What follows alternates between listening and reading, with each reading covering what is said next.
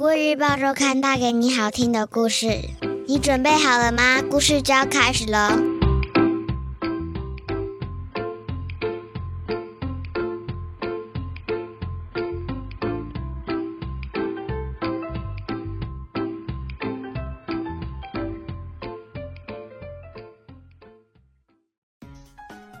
各位小朋友好，我是国语日报周刊的主编古文阿姨。你这周过得好吗？我们听故事的时间又到喽。在说故事之前，想先问问大家，你有没有去过新北市的山城九份呢？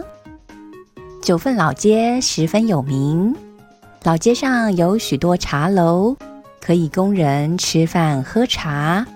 还有好吃的芋圆和糙蛙桂呢。今天我要说的故事就以九份山城为背景，故事叫做《隔着窗户玩游戏》。故事的主角是一只猫咪，它平时最爱在街上游荡。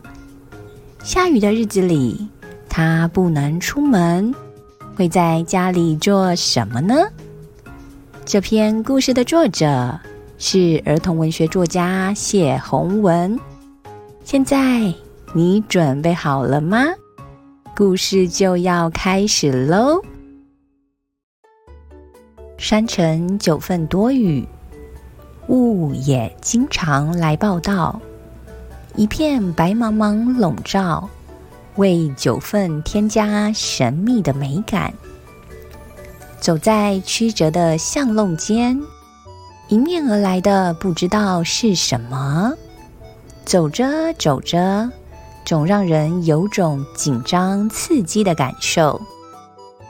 黑猫波伊特习惯这种感觉，有时会惊喜遇见同伴，有时会遇见凶狠野狗，有时。会遇见陌生游客，每一次雾中的相遇，仿佛都在云端，有些不真实。如果不下雨，或是冬天太冷，博伊特还蛮喜欢在雾中游戏，让奇幻想象伴随自己，体验各种遭遇。九份地区流传一句俗话。春天看海港，夏天看山头。意思是说，如果春天时海港清晰可见，就是晴天；如果夏天时基隆山顶上云雾罩顶，则会下雨。另一句闽南语俚语更生动：“春忙爬西贵，夏忙做大水。”描述春天起雾，代表天气要变热，鬼都怕被晒干；夏天起雾，表示台风要来，大雨会倒灌。今天一早，波伊特起床后，看见基隆山头又若隐若现，早餐都还没吃完，雨点就啪嗒啪嗒降下。雨连成一串一串，连同一阵雾，慢慢占据山城。波伊特跟主人回家路上，一边想着，不知道台风会带来多大的雨，不能出去玩。波伊特跳到家中靠窗的沙发上，懒洋洋的趴着。想睡又睡不着，发呆一会儿，开始觉得无聊。雾宛如窗帘，遮掩窗户，朦朦胧胧。波伊特伸出前爪，在微微湿润的窗户玻璃上随意乱涂鸦。不过，不管他画什么。雾气马上让图案消失，波伊特再次乱画，图案又消失。波伊特没生气，反而觉得好玩。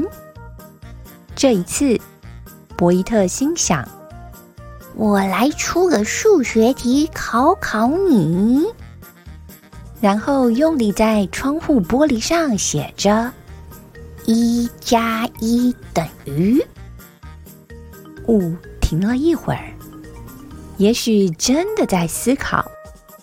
这时，在等号后面浮现一道像数字一，又发散出像十一的雨痕。哈哈，你不会数学哦！我告诉你，一加一等于二。波伊特说完，擦掉前面的数字、加号和等号，重重描了一遍数字二，接着画上波纹，说：“你看，像不像一只鹅在池塘里游水？”雾不仅听懂。还让雨点刚好掉进波伊特画的池塘里，就像涟漪扩散的效果，显得逼真有趣。波伊特想起主人教他读过唐代诗人骆宾王的诗《咏鹅》：“鹅鹅鹅，曲项向天歌，白毛浮绿水，红掌拨清波。”接着，他在另一个角落画鹅，还模仿鹅的嘎嘎声，而雾和雨也开心的跟着他继续玩了。故事说完喽，你喜欢这个故事吗？你觉得故事中猫咪和雨的互动怎么样呢？你有没有玩过类似的游戏呢？这篇故事不止描绘了九份多雨的背景，也运用了国语和闽南语的熟谚来形容山城的特殊样貌。希望小朋友能透过故事更了解这个地方。有机会的话，也可以到九份一游哦。你对这个故事有什么想法呢？欢迎留言告诉我们。今天的故事到这里结束，下周我们一样有精彩的故事，千万不要错过了哟！你喜欢这个故事吗？国语日报周刊上还有更多精彩的内容哦。如果你想订阅周刊，可以请爸爸妈妈上国语日报社官网，或是拨打订购专线零二二三四一二四四八，会有客服专员为大家服务哦。